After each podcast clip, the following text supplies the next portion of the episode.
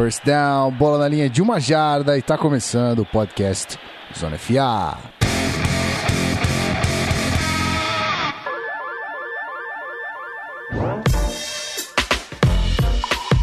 Seja muito bem-vindo você, meu querido ouvinte, mais um episódio na área. Estamos aqui de volta para falar de coisinhas diferentes antes de começar a temporada, mas ainda estamos na onda de season preview, tá? Ainda estamos meio devagar aí, fazendo as coisas acontecerem aos poucos, não é não, Rafa Martins? É isso aí, né? Chegando na reta final. E acho que hoje é uma boa da gente falar como é que vai funcionar a temporada regular, né? Nossos assinantes, inclusive, já sabem. Mas o pessoal fica ligado aí no final do programa que a gente vai traçar nossa estratégia, nosso game plan para a temporada regular aqui do Zona FA. Olha que chique, game plan. A gente é outro nível. Aqui é outro nível, rapaziada. Não é não, meu querido. O, o amor da minha vida. O fofo, Guilherme Beltrão. Oi. Ah, cara, coisa maravilhosa esse podcast, cara. Já começo com amor distribuído, coisa linda. É isso, cara, é isso aí. Vamos traçar nosso game plan pra galera. Acho que vai ser bem interessante, o pessoal vai se amarrar. E é isso, vamos que vamos para mais um episódio. Então vamos nessa, rapaziada. Tamo pronto. Não vou. Vocês já viram, né? Eu ia falar, não vou dar spoiler do episódio, mas já tá aí no título. Mas vocês não sabem o que a gente vai falar. Então segura aí que a gente já volta rapidinho. Não sai daí não.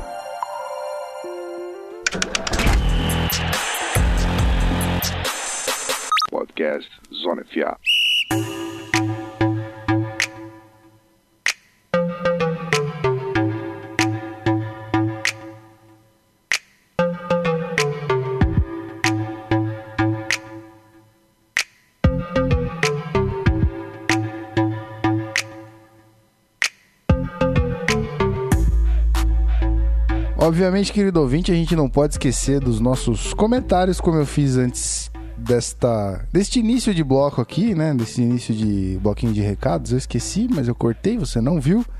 E aí somente nós sabemos o que aconteceu aqui. E Rafael Martins vai dar os recados para vocês, obviamente.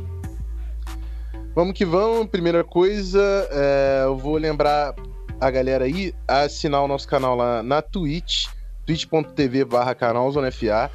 Até porque eu falei das notícias do nosso gameplay da temporada regular e será de extrema importância que vocês, meus amigos, sigam a gente lá pela Twitch para fazer sentido tudo isso, entendeu? Exato. Então chega lá, twitch.tv barra canal Zona FA, procura a gente, já segue o canal.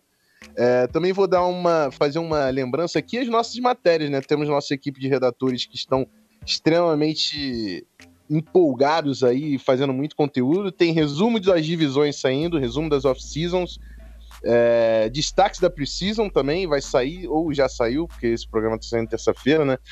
E o Vamos ao Tape do PP, que está lindo, maravilhoso, incrível, absurdo. Então, por favor, entre lá no, no nosso site, confira todo esse conteúdo, além dos nossos podcasts já tradicionais, obviamente, aqui do canal Zona FA.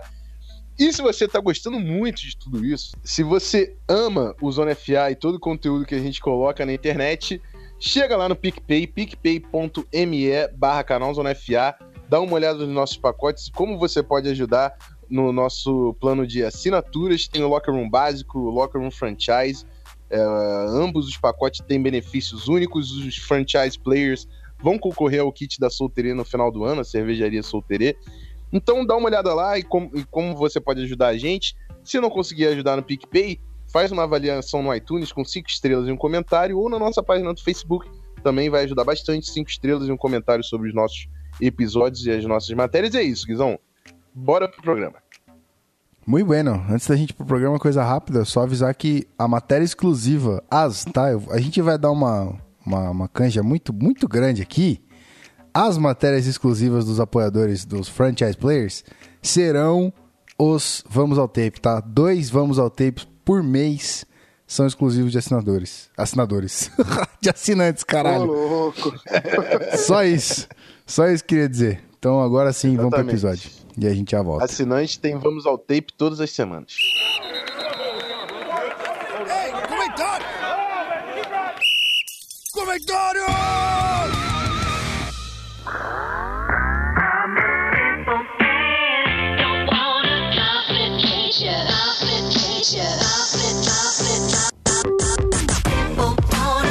Agora sim, querido ouvinte, vamos aos comentários, resgatando uma vinheta um pouquinho antiga da gente aí. E agora a gente vai fazer um quadro diferente, um pouquinho. Que você já leu aí no começo do episódio, você já sabe do que se trata, mas você não sabe o conteúdo, então a gente vai fazer umas perguntas e respostas, coisas é, que vieram lá do nosso Locker Room, nosso grupo exclusivo com os assinantes. E é isso aí. Vamos começar com as perguntinhas aqui. Começando pelo nosso querido Clayton. É, eu vou jogar no ar aqui e vocês pegam, tá? Aí é vocês quem decidem aí quem vai responder. Quais dos jogadores indo pro segundo ano que poderíamos observar e não são tão badalados assim? E aí? Eu vou começar. Eu vou começar. Eu vou- vou fazer o seguinte: cada um fala dois nomes. Eu vou falar um, Beltrão fala um. Você pode falar de quem você quiser, tá, Beltrão? Porque o Beltrão já sabe quem eu vou falar. Eu já dei esse spoiler. Mas você pode falar, pode ficar à vontade, tá? Porque eu tenho nomes reservas. Mas o primeiro que eu vou falar é o meu queridinho, o meu queridaço, meu queridão do Nossa! draft do ano passado, que não jogou a temporada inteira, que é o menino Force Lamp, que eu falei que era o melhor jogador de linha ofensiva do draft de 2017, se lesionou e não conseguiu entrar na linha ofensiva do Chargers, que esse ano, inclusive, está bem interessante, com a chegada do Mike Pouncey, Forrest Lamp de um lado, Dan Finney, que teve uma baita temporada de outro, Russell Okung, que teve uma temporada consistente, o right tackle é o Barksdale, o Beltrão? Sim, Joe Barksdale. Barksdale, tudo bem. O right tackle não é tão bom, mas até a linha ofensiva monstra do Dallas Cowboys tinha Doug Free de right tackle. Então, estou extremamente curioso para ver essa linha e o Force Lamp finalmente saudável com esse time do Chargers. É o primeiro nome dos segundanistas não badalados que eu vou dar para vocês. Muito bueno. Então, Beltrão, rebate aí com o nome seu, vai. Ah, então, eu poderia falar o que o Rafão vai falar, mas eu quero ouvir o Rafão dar dois nomes dos Chargers. quero isso, entendeu? Então, para ouvir o Rafão falar do dois, no- do, de dois nomes Chargers, eu vou de Joe Mixon, do Cincinnati Bengals. Ó, é, running back. Assim, eu, infelizmente, eu não gostaria de entrar no mérito legal da, da- da- do negócio, porque o John Mixon tem problemas é, com a polícia em relação à agressão à namorada. Porém, ele é um jogador talentoso, isso é inegável. E ele teve um ano muito, assim, conturbado, eu diria, de pouco brilho, muito por conta da linha ofensiva do Bengals, né? Que teve um ano péssimo. E aí eu acho que o Bengals deu uma melhorada, pegou o Billy Price, que eu nem sei se vai jogar esse ano, é, mas co- corrigiu um pouco da linha ofensiva, fez contratações na off-season. E eu acho que o Bengals vem um pouquinho mais preparado para proteger o quarterback e abrir caminho para o running back. Então acho que vale ficar de olho no John Mixon do, do Cincinnati Bengals, segunda lista, camisa 28, se eu não me engano. E ele vem para um ano muito bom. Então, muito bem, já que foi dada esta letra, Rafael Martins, você tem a missão de falar outro nome do Chargers nesse exato momento. Ou você pode virar a mesa também e falar foda-se, vou falar quem eu quiser. Vou falar de um nome do Chargers, até porque it ain't nobody like Mike. Não tem ninguém igual Mike. Mike Williams do Chargers chega pesado. He's a baller, he's a hustler, and he's a true game changer. O cara faz a diferença no time. é, foi campeão em Clemson, muito bom em bolas contestadas. Deu alguns flashes aí na pré-temporada do que pode vir aí para esse ano. Foi também first rounder, né? Foi escolha de primeira rodada do Chargers. Foi top 10, né? Foi, foi número 8, se não me engano, né? Sétima, sétima escolha. 7, isso aí. Do ano passado, lesionou e não jogou. Chargers, por favor, me ajuda. Me ajuda, Chargers. Deixa esses caras em campo, que são dois caras que vão ajudar muito essa franquia em 2018. Mike Williams e Forrest Lamb podem agregar um talento incrível nesse- na unidade comandada por Philip Rivers. E antes do- de passar para o Beltrão, queria soltar dois nomes sem comentar, que é o do Eddie Jackson, safety do Bears, e o Carl Lawson, pass rusher do, pass rusher do Bengals, que são dois nomes para ficar de olho também, que são muito talentosos. Ok, então temos dois nomes de Rafael Martins, vamos para o segundo nome de Guilherme Beltrão. E aí? É, complementando o que o Rafa falou do Mike Williams, ele game changer, inclusive a performance dele na final que Clemson bateu o Alabama em 2016 foi incrível, jogou demais. Foi fator decisivo para Clemson vencer aquele, aquele jogo. E o meu segundo nome é, se chama Mitchell Trubisky. Opa, É, agora com o coordenador, com o coordenador, com o head coach novo, Matt Nagy, eu acho que o efeito do Mitchell Trubisky pode ser parecido com o do Jared Goff. O primeiro ano muito conturbado por conta de um técnico ruim, e o segundo ano com uma mente ofensiva nova e jovem, né, com ideias frescas e ideias é, modernas. Eu acho que o Mitchell Trubisky tem tudo para brilhar esse ano. Inclusive, é, o Bears é um time para ficar de olho e assim o próprio Matt Nagy é fã do Mitchell Trubisky. Um dos fatores que fez ele ir pro Bears e o próprio Bears chamar ele foi que ele, como coordenador ofensivo do Kansas City Chiefs, queria draftar o Mitchell Trubisky. É, porque ele sempre foi, gostou muito do jogo dele. Então agora ele vai ter a oportunidade de trabalhar com o calor, quer dizer, com o segundo anista. E a gente sabe que essa possibilidade é bem grande. Pode ser o, Jared Goff do ano passado, pode ser o Mitchell Trubisky desse ano. E eu vou fazer que no Rafa, vou soltar dois nomes que sem comentários. O primeiro é Dave Njoku, do end do Cleveland Browns, beleza? E It's all nome- about the you, brother. Exatamente, it's all about you. Porque nenhum jogador é o melhor amigo. Quer dizer, o melhor amigo do quarterback calor é um end. E o Baker Mayfield vai usar muito ele. E outro comentário, outro jogador, é Patrick Mahomes. Esse não entra muito no nome ba- badalado, mas esse moleque pode ir muito bem na temporada. Porque ele tem muito talento e o Chiefs é um time bem preparado para ter ele. eu vou usar uma analogia de Rafael Martins nesse momento. Acho que Patrick Mahomes está com a água no popote, né? Alguém concorda entendi com isso? Porra, bateu água no Não, popote, então, cara. Ele vai ter que que- se virar ali. Só tem ele, não tem mais ninguém? É, eu, eu Ah, acho que sim. os holofotes estão nele. Não sei se a água no popote chega a ser, porque eu não sei, assim, se ele tiver um ano ruim, não sei se ele vai, já, vai o, Chiefs já vai desistir dele, do projeto dele. Não, não, eu não Eu acho, acho que, que é vai mais desistir do um- projeto, mas eu tô dizendo que, tipo, não tem ninguém pra ser é, backup dele ali. Ele vai ter que realmente mostrar Não. trabalho. Ah, sim, É não, isso é, ou ele, dois é o dias? cara. Ele é o cara. É, Ele é o cara então. do time, ele é o cara da franquia, ele é o quarterback titular. Isso. O Chad Henne é o reserva. Então, tipo assim, o Chiefs vai. Chad Henry tava no Jags, né? O Chad Henne, que era reserva do Jaguars há, sei lá, Isso. uns 3, 4 Ele anos. fez a carreira de um quarterback reserva. Entendi. Exato. Macau Felix. Tipo isso. Tipo isso. Não, então, é, é- Mas foi é- isso que eu quis dizer com água no popote. Não necessariamente que, tipo, é, a água bateu na bunda ele tem que se virar, mas é que agora é, ele está com água no popote. Ele vai ter que provar alguma coisa, ele tem que fazer.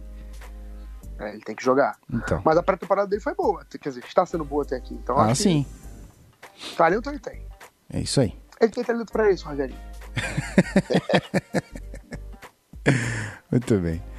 Vamos para a pergunta então, nosso querido Jonatas Dias. Outra perguntinha lá do Locker Room. Vamos lá. Quais coordenadores em ascensão têm boas chances de virar head coaches? E por que o Browns não vai contratar nenhum desses pro lugar do Hugh Jackson? Bom, acho que eu vou, eu vou me ater à parte dos coordenadores. Uhum. Eu vou começar com o nome, eu não sei se o Guru já separou, de repente ele bate de volta pra mim. Mas eu vou falar de Matt LaFleur, porque tá sendo a Ah, cara, tendência. poxa.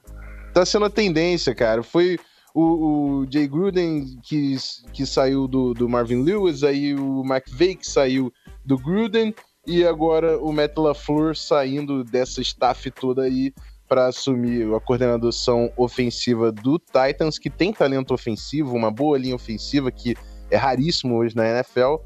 Então acho que o Titans tem, tem potencial para ser bom no ataque.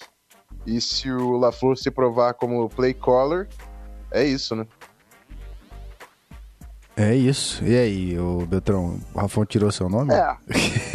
Exato. Não, é porque na verdade é o que o Rafa falou mesmo, é quase um consenso. Aham. É, e assim, a gente, quando a gente fala em ascensão, a gente já fala de caras que nunca tiveram essa oportunidade e estão surgindo na NFL. Porque eu podia citar, citar o Jim Schwartz, que já foi head coach do Lions, que faz um trabalho fantástico no Eagles e provavelmente, se continuar com uma temporada consistente na defesa do Eagles, ele vai receber um propósito de head coach. próprio Gus Bradley do Chargers, que foi head coach do Jaguars, e se continuar com a defesa do Chargers voando, ele vai receber proposta. Então, assim, eu acho que o nome que vem à mente de todo mundo quando fala em ascensão, um cara que vai receber a primeira oportunidade, eu acho que o Matt LaFleur é o cara ideal mesmo. Eu tinha separado ele já pra isso. E não, não foge muito disso, não. Muito bem. Tem mais algum E tem o? Assistant Coach of the Year, né? Que- quem era o assistente coach of the year que você falou? Ah, o, o maluco do Vikings. John. DeFilippo. Isso. John- Cara, Yeah, eu Brad. não consigo lembrar o nome do John DeFilippo. Eu, eu sei que ele tá no Vikings, eu sei que ele veio do Eagles, mas eu não consigo lembrar John DeFilippo. Que merda. Se provar como se ele se provar como play caller e o Vikings é um time contender, né? Então certamente será cobiçado. Bom, que o Vikings é um time contender a gente já sabe. Eu quero saber como é que tá sendo off-season, se ele tá fazendo as chamadas, então. É, vamos ver, vamos ver durante Clube a temporada. Precisam não diz nada. não, ma- mas a precisão, nem, nem isso ela consegue... é, É porque os, os times não abrem o playbook na Precision, né? Você faz tipo. Você joga com 20%, 30% do seu playbook. Você não quer mostrar o seu ataque. Ah. Você quer avaliar jogadores, fazer o seu roster, mas você não quer exibir o seu time pra a galera começar a estudar tape já a partir da Precision, entendeu? E aí quando então você fala joga que... arroz o- com feijão. Quando você fala que o John DeFilippo então tem que se provar como play caller, é essa coisa de, tipo, saber o playbook todo e escolher a melhor Não, jogada na saber o hora ali. playbook tudo ele vai saber porque ele montou, né? Sim, sim, Eu tô sim. falando é exatamente saber a escolha das jogadas. É, não, então isso que eu tô É, a dizendo. Mostrar que ele é um play caller é executar certa jogada na hora Isso. exata ali. Isso, isso aí. Não, isso aí. cara, aqui. por mais que isso pareça meio óbvio, né? Tipo assim, ah, o cara sabe o playbook todo, então ele vai saber escolher. É muito difícil você É, escolher a não. jogada certa no Ah, momento sim, certo, porra, no cara, é momento bizarro. ali. Mas só você ver, jogando Madden, a gente escolhe a jogada errada vezes, imagina um coordenador de NFL, cara. Tá maluco. É, E é exatamente isso, porque essa, essa é aí que você define. O quarterback vai se definir em momentos clutch quando ele vai acertar aquele passe incrível. E o técnico vai, se de- vai ser definido pelas chamadas. Uhum. Se numa chamada um técnico de defesa for conservador, jogar só a linha defensiva em pressão, não chamou uma blitz, não chamou um desguise, não chamou nada, e você tomar o TD, é um arregão que vai ficar conhecido na NFL por ser um arregão, entendeu? Sim. Então, Bom, o play call é que vai definir a parada. os últimos Super Bowls, a gente teve exemplos disso, né? No, no 49, o Seahawks ficou conhecido por não ter feito uma corrida com o Marshall Lynch, Fuck. Isso. que foi uma, um- uma crítica muito ao Pete Carroll por não ter chamado a- uma corrida com o Marshall Lynch. Que na real E no último foi pra Super cima do Darrell Bevan, né? Não do, do Pete Foi Carroll. melhor. Exato, exatamente. Que aí depois foram, foram pra cima dele. Uhum. E no último Super Bowl foi o contrário. Foi muito elogiada a chamada do, do Doug Peterson ou do John DeFilippo, do, do Frank do Rich, na verdade. A É, chamada foi foi do Peterson, Peterson. Daquela jogada fantástica do, do- da Philly trick play do, é, do. Philly Special. Então, assim, no último Super Bowl e no Super Bowl 49, que não faz tanto tempo assim, a gente teve dois exemplos, né? Um bom e um ruim de chamadas ótimas e uma chamada ruim de um, de um coordenador ofensivo e defensivo. E, os dois, na verdade, dois ofensivos. Mas de coordenadores que souberam usar o play calling e souberam. é, e o outro não soube. Então a gente sabe a importância que é chamar uma jogada, o quão importante é chamar uma jogada e o quão isso pode definir a carreira de um jogador, de um time, de, de um coordenador também. Enfim, é muito difícil, cara. Muito bem. É, sobre a parte de não contratar nenhum desses caras pro, pro Browns, eu ainda acredito no Rio Jackson, tá? Eu ainda acho que ele tem mais um tempinho ali pra se provar. Pouco, é, mas ainda tem. ele- Agora ele- agora ele vai ter um quarterback ver. decente pra fazer um trabalho. Não que o, que o Deshaun Kaiser não seja, mas. Não conseguiu ali, né? Então. É, eu É, acho que é um- eu- eu- uma soma de fatores, né, Rafão? Tipo, o Deshaun Kaiser não estava pronto naquela hora e o time É. não estava pronto pra pra meio que equilibrar isso. Então foi um foi terrível. Teve até uma pergunta lá no Locker Room sobre o. o... Eita, fugiu o nome agora. Do programa do Browns, que faz todo ano. Hard Knocks? agora. Knocks. Hard Knocks. Isso. Eu Uhum. vi o primeiro episódio É. e a minha impressão foi que o Rio Jackson é muito soft. Pode ser porque eu não, não é a minha visão de, de head coach, mas eu acho ele muito tranquilão, cara. Então. E não sei se é isso que o Browns precisa hoje. Saquei. Então, eu não sei se eu boto Aí muita eu- fé nele como head coach. Como coordenador ofensivo, até como Blake Collar, de repente ele é um bom técnico, mas tem técnico que não foi feito pra ser head coach. É, Tô exato. falando de você, Wade Phillips. É, exatamente. Ah, mas até aí Inclusive o, o. o Pete Carroll não é bonachão demais? Ah, mas o Pete Carroll é um baita head coach. Não, ele é um baita head coach, mas ele também é esse tiozinho pacífico, tranquilão, papapá. Mais ou menos, cara. Eu acho Não, não, é ele tem enérgico, intensidade, cara. Ele tem Exato. intensidade. assim. O, o, o que o Rafão tá falando não é nem o cara que, tipo, é, é, é meio que amigo dos, dos jogadores e tal. É um cara meio que, tipo assim, ele não tem aquele, aquele, aquela personalidade de um cara que levanta a moral do jogador, que é tipo um Tá. cara enérgico na Saquei, sideline. saquei. Entendeu? Porque, e outra coisa também, o Rafão tá acostumado com o Mike Zimmer, né? Que, tipo, é um cara. Exatamente. Porra. Então, Não, o, o- Mike a- Zimmer, ele, ele vai um pouco além, porque ele é aquele hard-nosed coach, o cara dá esporro, grita. Não necessariamente você precisa ser assim, um cara que é intenso é o, o John DeFilippo. Dá pra ver a diferença absurda do Pat Shermer pra ele, que ele é um cara que é let's go, let's go! let's go." Ele não tá, tipo, dando esporro, mas ele tá puxando muito o ritmo, sacou? E eu acho que o Browns precisa de um, de um foguinho ali que o Hugh Jackson parece ser muito calmaria. É, e, E assim, pode até dar certo em outro time. Eu tô falando do, do momento do Browns, que tá precisando de uma de confiança ali, sacou? Uhum. É, e o recorde de 1 em 31 em duas temporadas é. É, isso é foda, né? cara. Isso é foda. Isso pesa muito, cara. Saquei, saquei. Então, beleza. Então é isso aí. Acho que essa pergunta está respondida. Vamos para a próxima, que é do nosso querido Paulo Guerra. Lembrando que todas essas foram feitas lá no nosso Locker Room. Se você quiser fazer parte desse Locker Room maravilhoso, é só você colar em picpay.me barra canalzonefa que você tem acesso a tudo isso. A gente fala muito de cerveja, a gente fala muito de futebol americano, e mais de futebol americano, e mais de cerveja. E é isso aí. E é assim que a gente vive. Ah, queria saber sobre o que vocês acham do AP no Redskins. Se o esquema de lá encaixa com o que ele produz e se ele pode ajudar pelo menos na rotação com o Rob Kelly ou qualquer outro que seja titular ali. E aí? Olha só, antes do, de tudo, só queria dizer pra quem tá ouvindo Sim. que eu vou me abster dessa resposta e vou deixar o Rafão falar, tá bom? Vamos lá, vamos lá, Beltrão. Eu e você em silêncio nesse momento. Vai, Rafão. Bom, é, duas coisas. Vou começar falando do esquema. Eu lembro do, do Mac Brown, que, é, que é- foi um running back lá. O Alfred Morris, running back que passou no Redskins e fez sucesso. E eu lembro do Redskins correndo muito corridas em zona. Eu não consigo dizer se até hoje ainda se mantém isso, porque não, realmente não tenho isso de cabeça, mas se esse for o esquema que o Redskins tem, e eu acho que é, com muito shotgun, não é a pegada do IP. O IP é um cara que limita o seu playbook, porque ele é um cara que tem que sair de trás do quarterback. Ele não vai bem formando em shotgun do lado do quarterback. E hoje na NFL você joga muito em shotgun. Eu acho que o IP é um cara de um sistema ultrapassado. Ano passado ele achou uma baita casa em Arizona, porque o Arizona era o único time que ainda executava esse tipo de coisa. Se o IP fosse pro Panthers, onde tá o North Turner, que também faz esse tipo de sistema, de repente eu conseguiria entender. E outra parada, o AP não é mais um running back 1.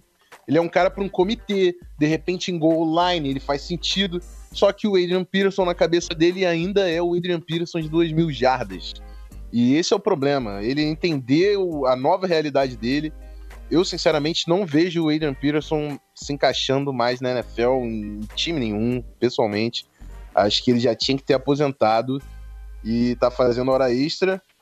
Torço realmente pro que, que o Redskins. Ah, eu torço pelos times. É, Isso é até importante falar que na palpitaria teve torcida do, torcedor do Redskins chateado com a gente. Eu torço pelo Redskins, cara. Eu torço pelos times, mas quando a parada não faz sentido na minha cabeça, eu vou falar e eu acho que não faz o menor sentido o Adrian Peterson mais na, na NFL, na nova realidade da NFL. Ele é um cara de um sistema que está ultrapassado na nossa liga atualmente. E é isso. Sinto muito, Paulo Guerra, se você for torcedor do Redskins. Não, o Paulo é torcedor do, do Chargers. Lá, Eu acho. decepcionado. Então ele não vai ficar triste comigo. É... Per- Ah, Beltrão. Eu sei que você, que você queria se abster, Ah, mas fala, fala pra mim.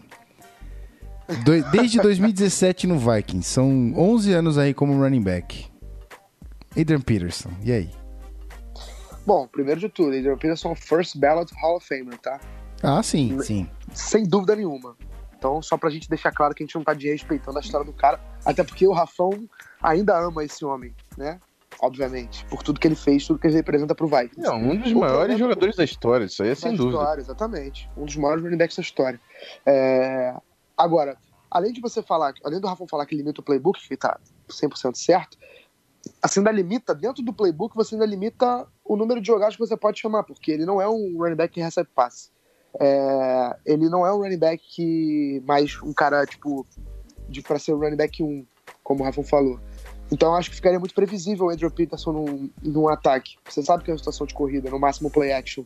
É, enfim, eu passaria longe dele. Acho que tem opções melhores no mercado, opções melhores de undrafted free agents. Eu preferiria apostar no, undrafted free agent ou num, num- num cara que está no mercado aí que tenha características diferentes, mas que possa ser mais útil e uma variedade maior de esquemas do que apostar no veterano Adrian Peterson. É, lembrando também que ele foi contratado pelo Redskins porque o Darius Guys, que foi escolhido no segundo round, Isso. running back de LSU, acabou se machucando, uma lesão pô, muito triste, né? Porque era um cara que primeira corrida dele na NFL, não sei se foi a primeira, mas ele tava tendo um ótimo jogo. É, e era um cara que a gente tinha altas expectativas, porque é um jogador muito talentoso.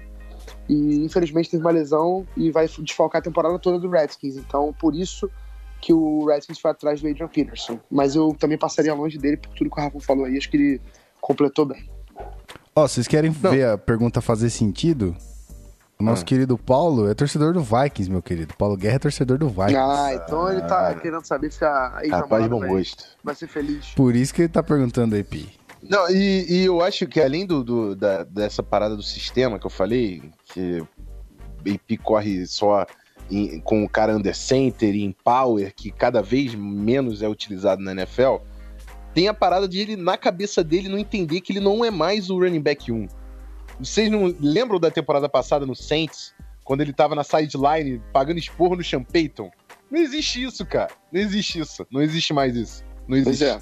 É. Ele O ainda acha que mostrou ele é o ter cara razão, que né? vai resolver o jogo. É, exatamente. O Exatamente. Sean Payton mostrou ter razão que só tinha o Alvin Kamara e o Mark Ingram lá. só isso. Muito bem. Senhores, estamos aí então de bem com esse primeiro bloco? Vamos para o segundo? Partiu. Let's go. Então, let's go. A gente já volta. Não sai daí não, meu querido ouvinte. A gente já volta para definitivamente falar daquilo que você leu na nossa introdução do episódio. Segura aí.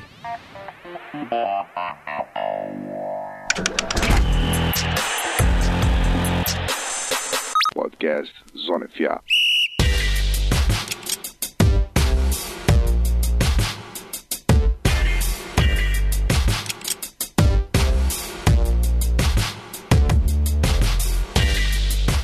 Vamos lá, vamos começar as nossas previsões, as nossas projeções. A gente vai falar das. que não é necessariamente uma previsão, porque acho que a gente tá trabalhando com fatos aqui, certo? Quais são as melhores defesas desse ano que começa agora pra gente? Porque 2018 só começa agora em setembro. O resto foi é, só introdução, só. é, como é que chama? É, só aperitivo. Agora sim começa o ano pra valer. Então vamos falar das melhores defesas e tocar a sirene porque o Vikings está em primeiro. Mentira, Rafão. Tá em primeiro, mas eu, eu- não fui eu que fiz a ordem antes. É, olha só, antes de mais nada, eu queria deixar claro que, sim, que se tocar a sirene do clubismo é uma sirene indireta, né? Tá. Assim como foi com o Rafael falando do Forrest Lamp do Mike Williams, eu meio que, sem saber, retribuí o favor e fiz uma listinha de defesas e coloquei o Vikings em primeiro, mas eu vou explicar por quê. Tá bom.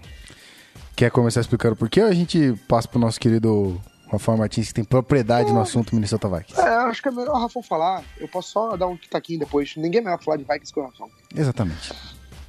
Bom, Ah, e ninguém é melhor no mundo, tá? No mundo. Mas- Não, peraí, peraí, peraí, peraí. Que agora, agora é sirene do clubismo para.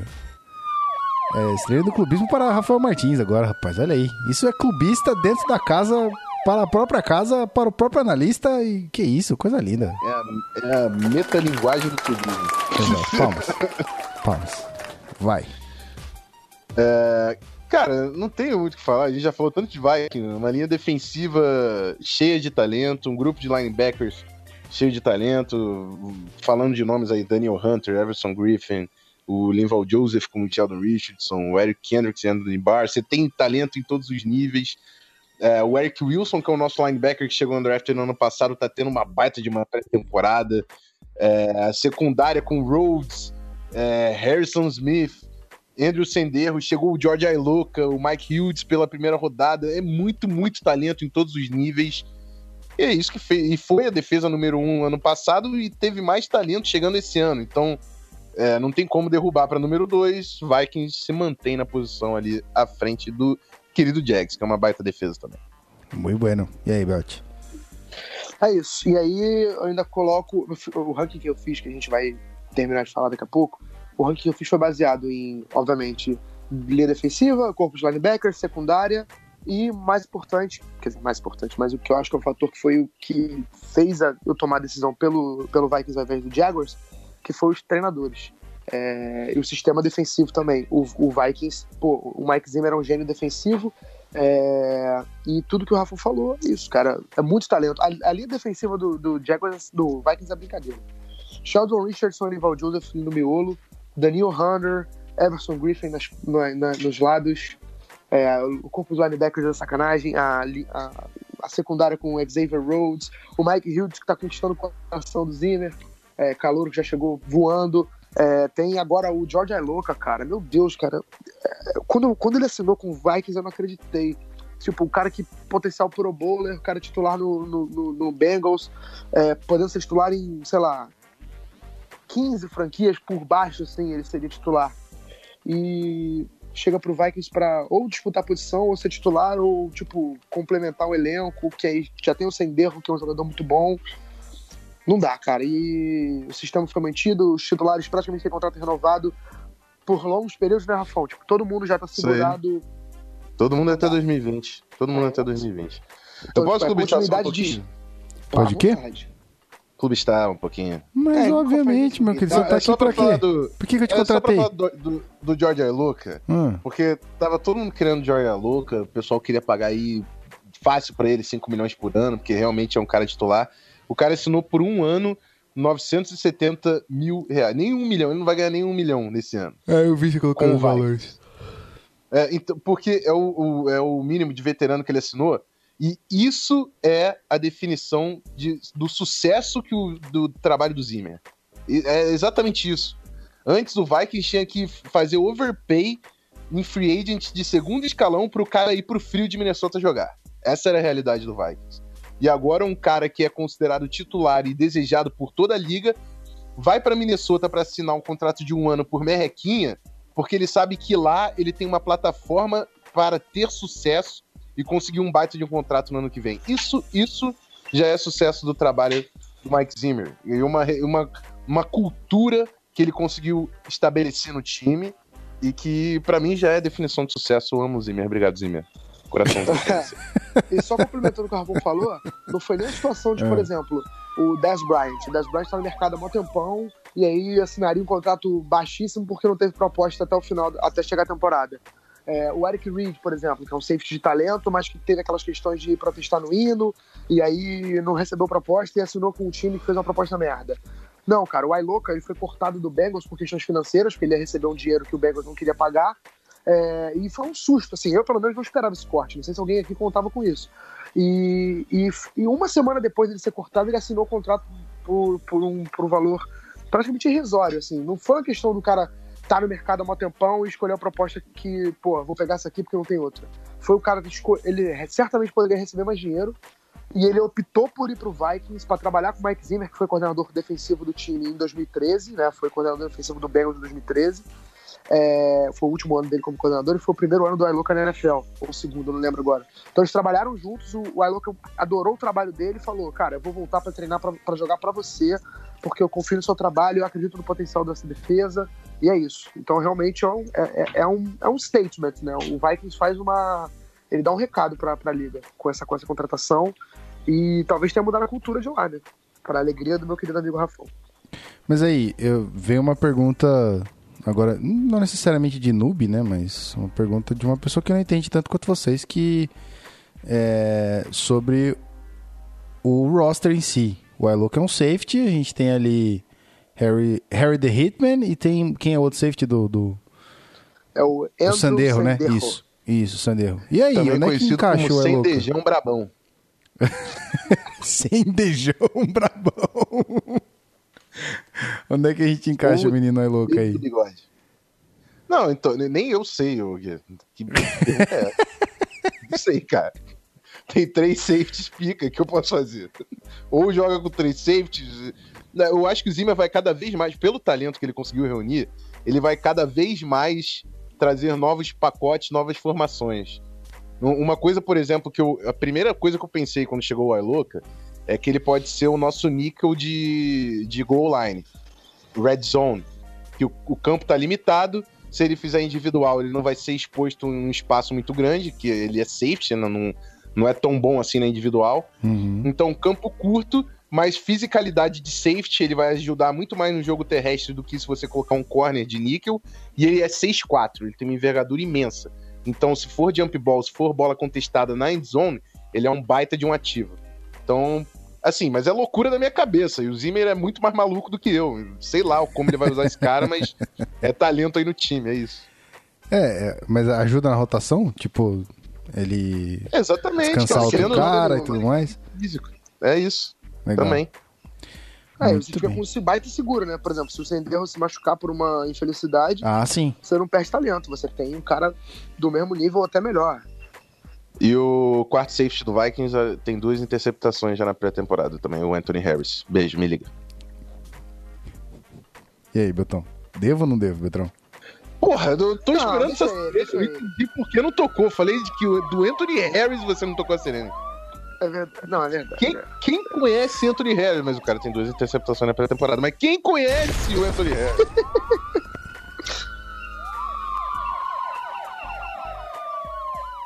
Pronto. Gui, fala, chama, puxa os Jaguars aí, cara. senão, vai ser, o- senão vai ser o Minnesota Vikings Podcast. É, Só pô, o- MVP Azar. aqui? Que isso? Vamos falar de Jags então, pô. Um beijo pro Tarso, seu lindo. Beijo. Então vai, gente. Tar... É, o Tarso, é o Jaguars na segunda Não, posição então, aqui. vou, vou falar do Jaguars aqui então. Cara, eu. O, o fator diferencial, como como eu já falei quando eu tava falando do Vikings, foi a- os treinadores. Mas se você pegar a linha defensiva do Jaguars, por exemplo, eu vou citar alguns nomes aqui da defesa do Jaguars.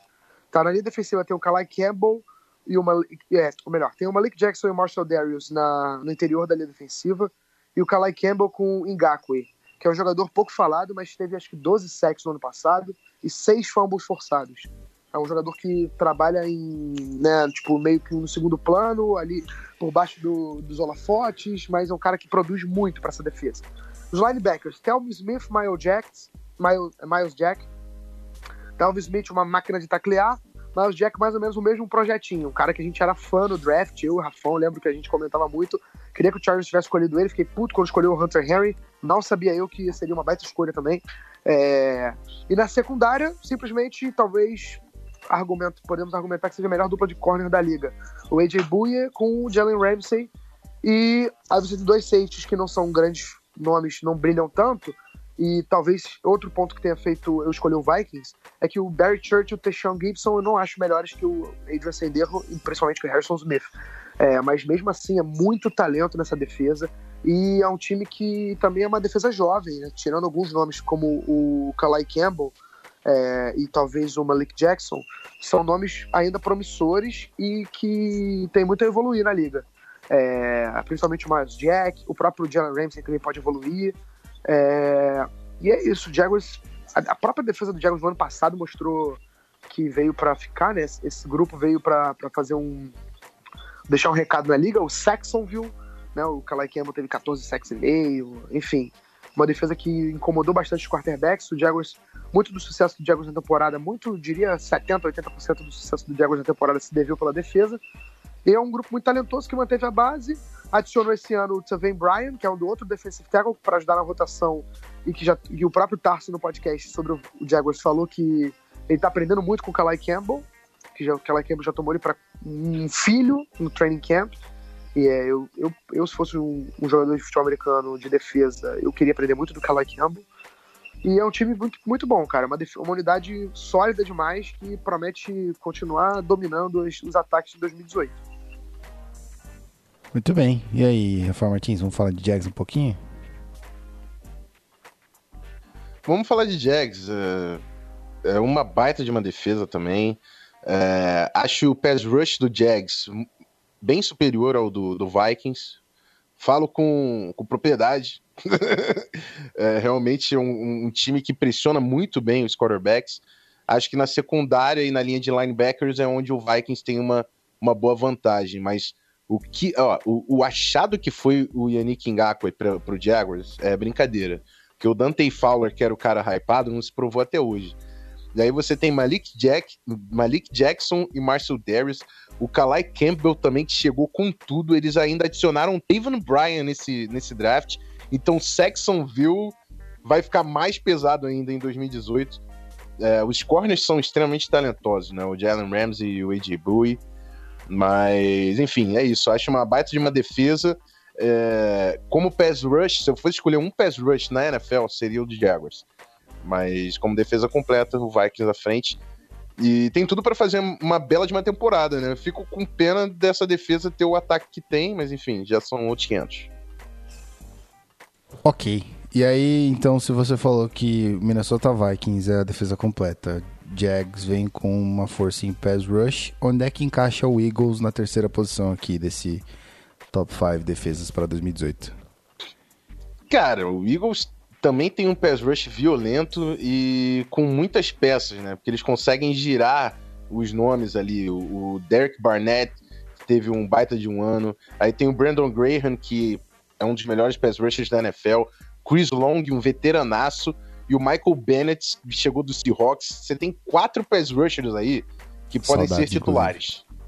Quatro pass rushers titulares no mesmo time. Edge rushers, né? Desculpa. Edge rushers. No mesmo time. Você pode rodar esses caras e os caras vão estar. em... Imagina o offensive tackle que tem que ficar ali o jogo inteiro, marcando esses caras ali que estão frescos, porque estão rodando toda hora. Que missão desgraçada é essa, né? Além disso tudo, além desses quatro Edge Rushers, ainda tem o menino Fletcher Cox no meio. Então, amigo, Isso que eu ia falar, tipo, que não é, porra, um, um qualquer. Exatamente. Aí tem o Nigel Braden. Eu acho que a secundária já tá num nível bem abaixo do que é a do Vikings e a do Jaguars, mas é uma baita da- de uma secundária, principalmente pela presença do Michael Jenkins, que é um dos melhores safeties da NFL. Um nome, a gente falou de segundanistas não badalados, eu vou, eu vi um nomezinho aqui que saltou, pá! Sidney Jones, amigo. Pra mim era o segundo corner do draft no ano passado, caiu pra segunda rodada por causa de lesão, não jogou direito na temporada passada. Se esse cara engatar, tem tudo pra ser corner titular, de repente até corner número um desse time. Então, é uma defesa também com muito talento. Não é desmerecimento ser número 3, é uma baita de uma defesa, um baita de um pass rush e tem talento distribuído também nas outras duas unidades. Muito bem. E aí, Belt? Como você classifica os meninos do Eagles? Eu acho que é isso aí. A quantidade de jogadores talentosos na linha defensiva é brincadeira, né? Então, essa rotatividade para uma defesa é. Talvez o Eagles tenha o melhor, no conjunto, assim, o melhor elenco, melhor, maior qualidade de peças no geral para rotar, para rodar no, no- durante uma partida na, na linha defensiva. Realmente, a secundária e o grupo de linebackers cai um pouco em relação, principalmente em relação aos outros times, mas também em relação à própria qualidade que o time tem na linha defensiva. Mas ainda tem nomes de qualidade. O Nigel Bradham, o, o Rodney McLeod, eu gosto dele. Tem o Malcolm Jenkins, que é um cara que, pô, é um jogador híbrido, é um, é um, é um jogador de defesa que eu sou muito fã. É, eu, por exemplo, não, não né, tenho nada contra a dupla de corners, que é o Jalen Mills e o Ronald Darby. É, e é muito bem treinado pelo Jim Schwartz, então é uma unidade muito sólida do Eagles. E é o que o Rafa falou, cara, não tem mérito, não tem demérito nenhum ficar atrás de Vikings e Jaguars nessa brincadeira aí, porque são dois timaços também defensivos. E o Eagles entra em terceiro com muitos méritos aí.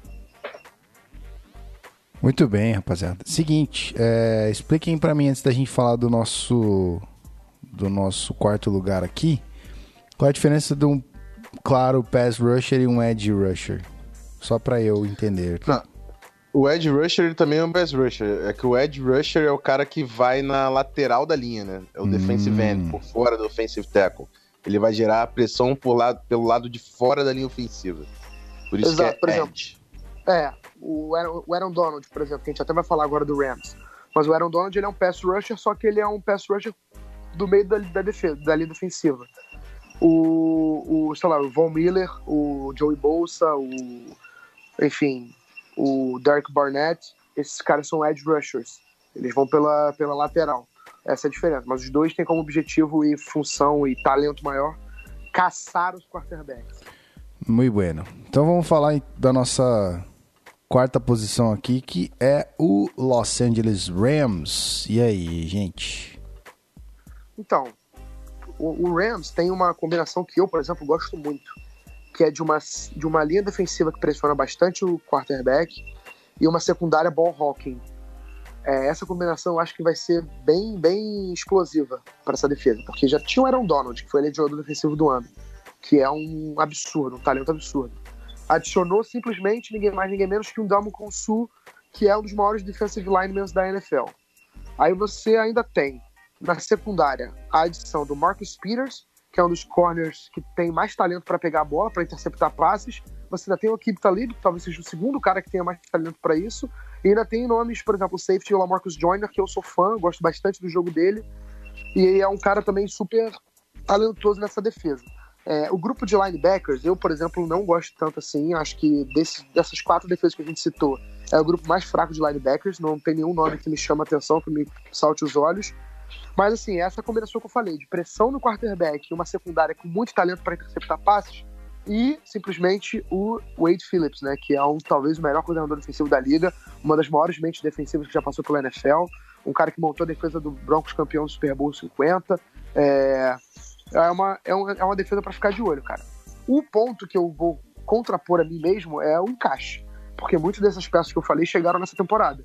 Vamos ver se o, se o Rams vai conseguir encaixar esses jogadores no sistema e, e se eles vão render. Mas encaixando e rendendo é uma defesa para fazer muito barulho na NFL. Nice. Rafão? É exatamente isso que o Belt falou, assim, muito, muito talento. O Wade Phillips, um baita de um técnico também. Só que muitas personalidades fortes jogando junto pela primeira vez. Vamos ver como vai ser essa sinergia, né? Uma das vantagens também do Vikings em relação às outras defesas é que esses caras estão há muito tempo jogando ali junto no mesmo sistema. E é o que o, o próprio John DeFilippo, chegando esse ano, ele falou. É incrível como eu puxo pro Vikings, independente de quem eu tô comentando, né? Mas enfim. O, o John DeFilippo falou, ele, cara, é muito difícil treinar contra essa defesa, porque os caras já sabem o sistema de core, eles estão jogando, eles não estão mais pensando. Eles só estão reagindo dentro do que eles já sabem do que vai acontecer. E esse é exatamente para mim o problema do Rams. É muita gente nova. O Talib tem que pegar o sistema, achar o seu lugar. Marcus Peters tem que pegar o sistema e achar o seu lugar. O Dom Kansu tem que se achar na linha defensiva. Então é muita coisa para acontecer. Talento, sem dúvida, existe ali. Apesar da, da linha de linebackers, né, ser mais ou menos, mais ou menos estou sendo educado um pouco também, mas é, a secundária e a linha defensiva são muito fortes e com muito talento em um sistema novo para uma boa parte. Tem o lance do Aaron Donald, enfim, é isso. Mas é um número 4 bem forte. Ok. Bom, entre 32, 32 franquias estando aqui no, no quarto lugar é brincadeira, hein, amigo? Vai achar que é ruim? Tá bom demais. Então agora vamos clubistar para o outro lado de Los Angeles com muita tristeza, mas não é mais San Diego, mas ok. Não vou tocar nesse assunto. Já toquei, desculpa. Vamos falar de Chargers, quinto lugar. E aí? Ah, cara, a pouco me perdoe, mas eu vou começar falando. Só pra deixar uma coisa bem clara. é, eu tava muito na dúvida entre Chargers e Texans para esse post de quinto lugar, mas eu escolhi o Chargers porque eu acho a defesa mais equilibrada. E então é só pra deixar bem claro, tá? Porque eu respeito J.J. Watt, Whitney Merciless, Jadavion Clowney, Tyron Matthew, são jogadores talentosíssimos. O Texans tem uma defesa muito interessante também. É, só que, vamos pegar o Chargers. Dupla de pass rushers na NFL, eu acho que não tem nenhuma melhor. Melvin Ingram de um lado e Joey Bolsa de outro. Dois jogadores super talentosos, dois jogadores que são verdadeiras forças no, no, no pass rush, dois jogadores que são, que são é, pô, que incomodam o jogo inteiro os, os tackles, que incomodam os quarterbacks, que fazem os lançamentos apressados, que trazem pressão para a linha defensiva, para a linha ofensiva, que ajudam no jogo corrido. Então, assim, eu acho que não tem dupla de, de, de left end e, e, e right end melhor do que a do Chargers. Aí você na linha defensiva tem o Brandon, na, no miolo, tem o Brandon Mebane e o Corey Liuget, que também tá suspenso, pode, e o quem vai começar jogando vai ser o Darius Philon. Linebackers, você tem o Denzel Perryman, que é uma máquina de taclear, em um jogador muito bom, só que não fica saudável, e aí entra o ponto também, que eu vou falar. Praticamente para todos os jogadores que eu falar do Chargers, vou falar, não fica saudável. Mas enfim, faz parte, né? É, a minha vida é essa. É. E na secundária você tem talvez top 5 corner da NFL, sendo, sendo assim, como, sem medo nenhum de errar, que é o Casey Hayward. Posso falar top 3, posso argumentar que ele só fica atrás do Xavier Rhodes e do Jalen Ramsey, porque para mim, mesmo ano passado pelo menos, e atualmente ele é melhor que o Patrick Peterson. É, você tem o Trevor Williams, que é um cara que surgiu meio que do nada, assim, não, não chegou badalado, não veio de uma escolha alta de draft, mas é talentosíssimo, é um jogador que já vem produzindo bem. E você tem o Jalil Adai, que é um safety muito bom, ajuda muito bem no jogo corrido. E você ainda contou com a, com a, com a adição de um talento absurdo, que é o Darren James, que veio do, do- de Florida State, foi a escolha do Chargers na primeira rodada. Que assim, é um cara que. Eu já falei várias vezes sobre isso, é um cara que eu não esperava que fosse cair pro Chargers, porque é um jogador que, na minha, na minha opinião, é um jogador top 10 de talento do draft, caiu pra 17 escolha, o Chargers deu graças a Deus por receber um jogador desse tamanho, desse talento no- na secundária. Um cara que encaixa perfeitamente no esquema do, do, do Gus Bradley, e é um cara que, tipo assim. O, o cara, no caso, o Gus Bradley é um, jogador, é um, é um coordenador talentosíssimo e que já vem implantando seu esquema defensivo, foi mantido no time. É, cara, eu tô bem empolgado com essa defesa. Acho que o Chargers tem capacidade de ser uma defesa top 5 ano passado, em número de pontos cedidos. Foi a terceira defesa da liga. É, alguns problemas contra o jogo corrido, que eu acho que vão ser resolvidos com o Denzel Perryman saudável. É, perdeu o, o, o- Como é que é? O, o corner, cara. O Jason Verrett, mais uma vez. Mas ainda tem muito talento na na- nos corners. O Desmond King é um outro cara muito bom que veio do ano passado no draft. É, já chegou fazendo barulho. Enfim, é um- eu acho uma defesa muito talentosa no geral. É, tem nomes pouco badalados, eu acho que por isso que não chega a ficar a ser uma, uma, uma unanimidade no top 5 da liga. Alguns times botam a defesa do Chargers, alguns analistas botam a defesa do Chargers mais abaixo, mas é um time que tem muito talento defensivo e, e tem tudo para continuar a linha de produção em alto nível como foi ano passado. Muito bem. Vamos clube estar a favor de Beltrão agora, Rafão? É, eu vou, o Beltrão já falou bem, mas eu vou complementar, né? O, o Chargers tem exatamente o que o Beltrão falou, que é. a- não, não hyparam ainda os caras. Por exemplo, hoje a gente fala de Harrison Smith, Xavier Rhodes, até Linval Joseph, que o pessoal conhece, mas há uns dois anos atrás, três anos atrás, os caras já estavam jogando bem, mas eu falava e ninguém conhecia. Eu acho que o Chargers está nessa fase. Daqui a pouco você vai falar de Joey Bosa e Melvin Ingram, você vai falar, meu Deus, porque são dois caras nesse nível. Meu Deus. São dois edge rushers muito agressivos, é, que vão realmente causar problemas pro ataque adversário. E da mesma forma, eu falo do Casey Hayward. Ano passado, eu falo sem dúvida que foi top 3. E eu não sei dizer exatamente quem é melhor, quem foi melhor ano passado. Jalen Ramsey, Xavier Rhodes e Casey Hayward, pra mim tá todo mundo ali junto. Eu não sei dizer. Realmente foram muito bons. Além desse talento todo, Trevor Williams, que é muito sólido. A segunda linha, talvez não tenha playmakers, mas tem jogadores muito seguros. Bons tacleadores. E você não precisa de muito mais do que isso nessa segunda linha. No Perman, o Davis Brown também teve uma boa temporada no passado. E tem o Darwin James, que é um playmaker. É playmaker. Você conseguiu um playmaker na secundária para ajudar o Casey Hayward e o Trevor Williams. Tem o Desmond King, que também teve uma boa temporada e pode evoluir. Então, é uma defesa. E tem o Gus Bradley, tá? Que teve uma baita de uma temporada, a gente já falou dele lá no, no bloco de perguntas e respostas. Eu não duvido nada que o cara consiga outra oportunidade de head coach, até pela experiência que já teve no cargo principal. Tá fazendo um, um grande trabalho com essa defesa do Chargers. E eu coloco, eu coloco ela. Eu sou é, confiante ao falar que ela é a número 5 da NFL. Ok. Então é isso aí, senhores. Eu acho que estamos, estamos bem servidos aqui de dessa lista de melhores defesas para 2018, que está muito, muito próxima de começar. E aí, o que mais a gente tem que fazer aqui? Ou a gente já pode partir para a semana É, que vem? tem, um o, abraço. tem o game plan, né? A menos que você faça um terceiro bloco, uma vinhetinha, mas tem o game plan. Que o Rafa Não, prometeu pro final do programa. A gente, a gente faz o gameplay no, no bloco de encerramento. Eu só Hum. vou dar uma sugestão, os nossos ouvintes aí, Sim. Porque, obviamente, são projeções, são opiniões. Foi uma opinião, um senso comum entre a minha opinião e a do Beltrão. E, obviamente, você tem todo o direito de discordar. E se discordar, manda pra gente, por favor, o seu top 5 de defesas pra temporada 2018, que a gente vai ler certamente. E é boa, isso. Bora pro boa, boa. Gostei muito, gostei muito. Então, não precisa nem argumentar. Só manda lá o top. Se quiser argumentar, argumente. Fica à vontade, mas manda lá a listinha pra gente. Se você discorda ou se quiser trocar, apenas trocar essa ordem, manda pra gente lá quem é que você acha que são os- as defesas top 5 aí dessa, dessa próxima temporada que começa já já. Então, podemos ir para o bloquinho de encerramento? Meus senhores, o que, que vocês acham? Pode. É, Só Pode. queria fazer, assim, só queria citar duas defesas City. que fazer menção honrosa que poderiam, daqui a uns anos, principalmente, podem estar nesse top 5. A do Cardinals eu acho muito boa. A do Texans eu já tinha falado, então já tem entra como menção honrosa. E uma defesa boa também é a do Broncos, cara. Eu gosto muito dessa defesa do Broncos. Pode ser, pode ser que daqui a uns anos ela volte a entrar no top 5 de defesas badaladas pra temporada. Muito bem. Então é isso aí. Então vamos lá, a gente já volta para falar do nosso game plan para esta próxima temporada da NFL começa já já. Eu não canso de falar isso porque é a saudade. É a saudade batendo. É isso aí, a gente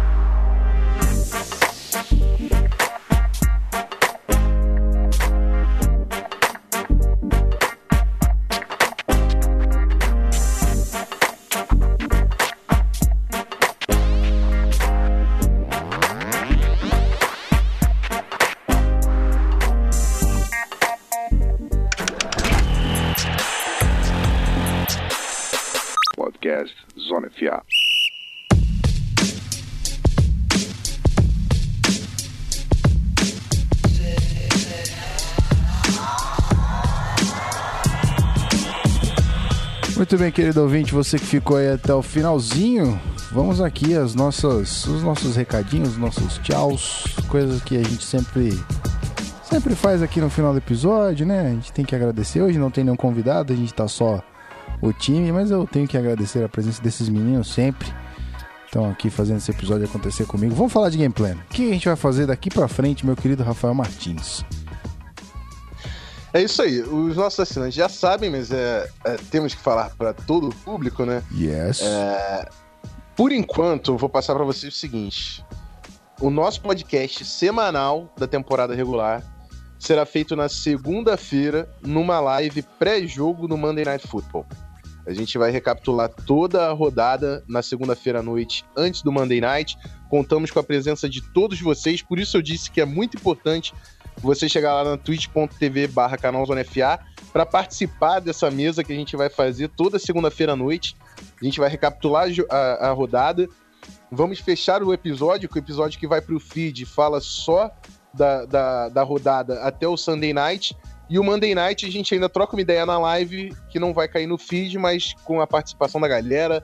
Cara, tô bem empolgado para tocar essa parada para frente e eu preciso da presença de vocês. Então chega lá no twitch.tv barra FA. Esse Monday Night vai ser sim comentado pela gente, mas através de texto. O, a gente vai ter um recap do Monday Night no nosso site, um texto falando do jogo toda semana também.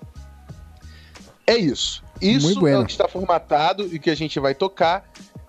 A gente, eu já vou mandar um spoiler, porque é uma parada que a gente está correndo atrás para fazer de Aham. um segundo programa do Hum. Zona FA só para falar de X and O's. A gente vai re- reunir técnicos para falar de estratégia de futebol americano. Vai ser um podcast mais curto. A gente está tentando formatar um podcast de 30 minutos só sobre estratégia, falando sobre conceito, filosofia, jogadas, leituras. E o que faz o Zona FA ser o Zona FA, fez a gente trocar a identidade e consolidar a nossa marca, o que, que a gente quer, quer falar de X and O's e, e mostrar pra galera a importância disso, tentar explicar isso e fomentar o conhecimento cada vez mais aí do público sobre futebol americano. É, o, é a missão do Zona FA, é o que a gente está correndo atrás e a gente depende de vocês tanto ouvindo o podcast, acessando o nosso site, conseguindo, quem conseguir contribuir no PicPay, assinar, é isso. A gente é o nosso projeto e se você compra a ideia, chega junto com a gente que vai valer a pena. Estou ansioso, espero, espero e conto com a presença de todos vocês durante a temporada 2018. Muito bueno. É, eu não sei se você falou, que tava prestando atenção no Pedro que tá aqui mandando mensagem a rodo no, no nosso grupo aqui da equipe. tá mandando a gente a merda. É, você esqueceu de só anunciar quem é que vai ser o, o grande colunista desta análise do, Sun- do, do Monday Night Football. Quem é, Rafael Martins? Quem é? Esse é o problema quando você tem uma memória de merda, porque eu não sei se a gente já definiu, porque eu tenho muita coisa na cabeça, cara. Ah, você, você não lembra? Tá aqui entre nós, porra! Ah, foi Beltrão? eu não lembro, cara, desculpa. Tá aqui entre nós. A não sei que ele mudou de opinião, mas tá aqui entre nós esse menino, o cara que definiu a It's parada. me, Mario. Olha lá, tá É, vendo? então, extremamente competente, estamos em boas mãos, tenho certeza. Muita besteira, Exatamente. tá, gente? Eu vou logo avisando que toda análise do Monday Night, se o Chargers jogar, o Chargers pode tomar de 49 a 0. Vou falar que foi um bom jogo, o time foi justo, a arbitragem influenciou no placar e coisas do tipo, tá bom? Muito bem. É, é aquele famoso eh, jogamos bem, só não conseguimos conquistar os três pontos, mas na próxima rodada a gente volta. Exato. Fui exposto em. Vancouver. O Rafa foi queimado. É, é. No safety help. Muito bem. Então é isso aí, é isso aí. Esse podcast novo aí, eu estou muito ansioso também para editá-lo. Eu espero que esses meninos consigam gravar de forma extraordinária. Vai ser bonito, vai ser bonito. Então é isso, gente. Vamos, vamos dar aquele tchauzinho, vamos nos despedir. Guilherme Beltrão, muito obrigado pela sua manhã conosco. É isso aí. Ah, cara, sempre um prazer, eu agradeço pelo, pelo espaço, sempre. Uma honra estar com Espaço. vocês. Espaço é seu, Tava com saudade de gravar com o Rafão. O que, que é? O espaço é seu, caralho. Não, é, é verdade, parece que, eu tô, parece que você tá tão com É. assim, né? Mas é sempre um prazer, cara. Tava com saudade de gravar com o Rafão, muito tempo que a gente não fazia coisa junto. É, espero que a galera tenha entendido melhor sobre as defesas mais badaladas, na nossa humilde opinião. E é o que o Rafão falou mais cedo: sintam-se livres para discordar, dar seu top 5, falar que a gente é clubista, idiota e entre aspas, e etc. Que não deixa de ser um pouco verdade, né? Então, Pode, pode falar que a gente é idiota, com todo respeito, mas pode. É, Mas, pô, a gente pelo menos embasou nossas idiotices e É, clubismo, clubismo né? Lógico, Então, assim, lógico. Exato. né? Sempre aí. embasado. Muito bem. Então é isso aí. É, Rafael Martins, aquele tchauzinho maroto. É isso aí. Já, acho que eu já falei demais nesse programa. Eu só vou dar um, um beijo, um abraço muito carinhoso aos meus amigos aqui que gravaram comigo e aos ouvintes que ficaram até o final do programa. Nos vemos na próxima. Aquele abraço. Muito bueno, se você não ficou até o final do programa, não é com você que eu tô falando, porque você perdeu esses anúncios maravilhosos, mas se você ficou, muito obrigado, ouvinte. Você é quem faz a gente a gente gravar essa parada sempre com tanta empolgação. E é isso aí. Então, aguardem as novidades, visitem lá o nosso Medium, canalzonefa, tem bastante coisa nova, tem bastante coisa acontecendo. E é isso aí. A gente volta em breve, né? Essa semana ainda tem dois episódios, mas na semana que vem um episódiozinho só. Mas segura, ouvinte, segura que o bagulho tá ficando muito louco, tá? A gente já volta aí. E um beijo, até semana que vem. Tchau!